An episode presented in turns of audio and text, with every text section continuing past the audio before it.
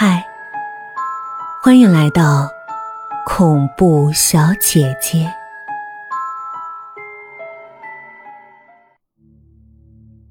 那天，我陪微微去医院，她说她最近胃不太好，连闻到香味儿都有想吐的冲动。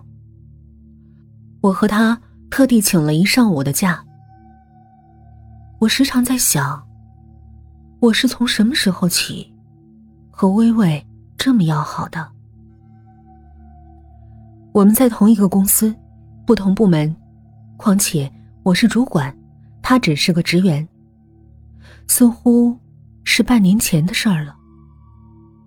半年前，微微的丈夫意外车祸身亡，他们共住的房子是租的。微微突然间没了立足。公司知道我单身一个人住一套公寓，好心人就将他的情况告诉了我，征求我的意见，看能否让他租个房间。我想也没想就答应了，同时我说可以不交房租。一个星期后，微微搬了进来。我和微微正在候诊室。窗外下着雨，微微一脸惆怅，没有言语。我不住的安慰他说：“没事儿，很快的。”医生出来了，我们赶忙迎了上去。医生，我的胃没事吧？微微问道。啊，你的胃很正常。我和微微同时松了口气，一颗挂住的心放了下来。不过，你的尿液检测报告显示，你怀孕了，小姐，要注意休息啊。医生温柔的吩咐。什，什么？我怀孕？微微顿时愣住，半晌不能反应过来。我急了，抢过话头。医生，您搞错了吧？这不可能啊！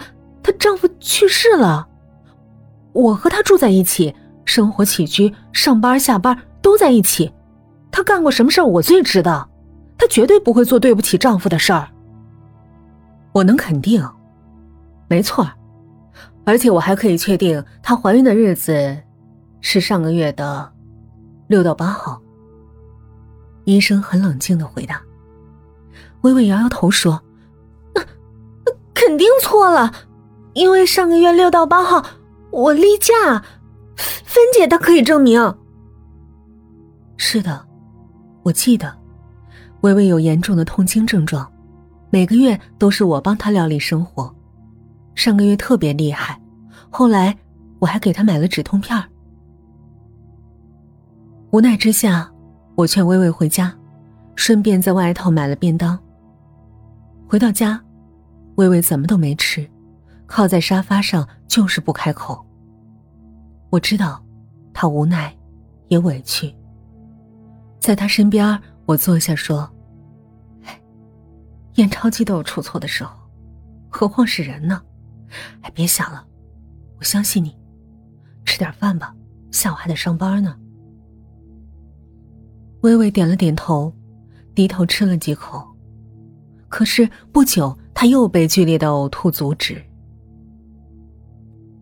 晚饭的时候，微微仍然没有摆脱呕吐的情况。这似乎就是怀孕的征兆，但我仍相信是她的胃有毛病。可是，我难免还是会过问，因为我对她的担心是真的。于是我拉着她到我的房间里坐下。微微，你听我说啊，你真的干过什么吗？微微摇了摇头。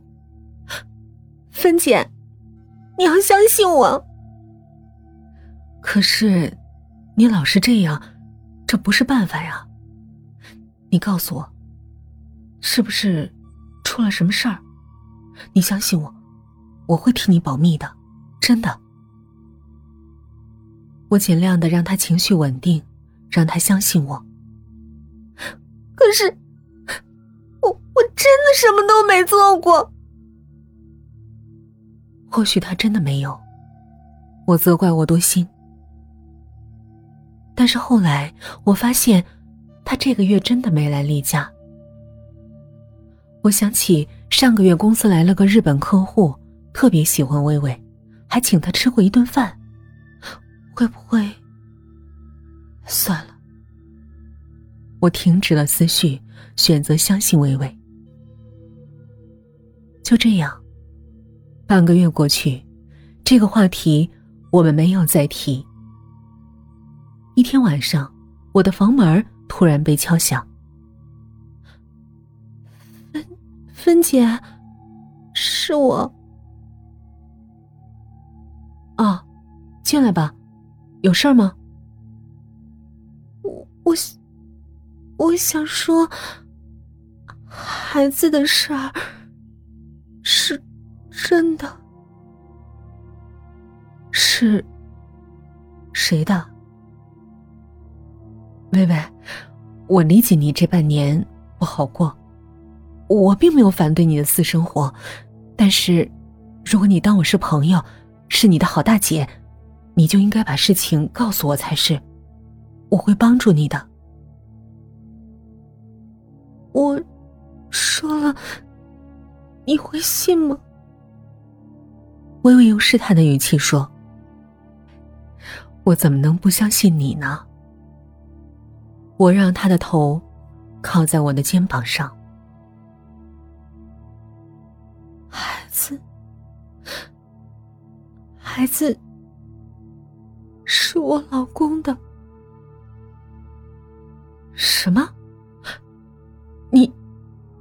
你老公不是半年前就？芬姐，真的，我没骗你。微微突然哭了起来。我知道，我说不清，但真的是他的。你记不记得上个月六号？我记得呀，六号，你不是来例假，晚上疼哭了，我给你买了止痛片我记得我后来去你房间看你，你已经睡着了呀，还搂着他的照片脸上挂着泪痕。是的，我梦见了他。我梦见他和我在梦里做了。这是很正常的生理现象啊，这能证明什么？我觉得有点不可理喻。可是，可是。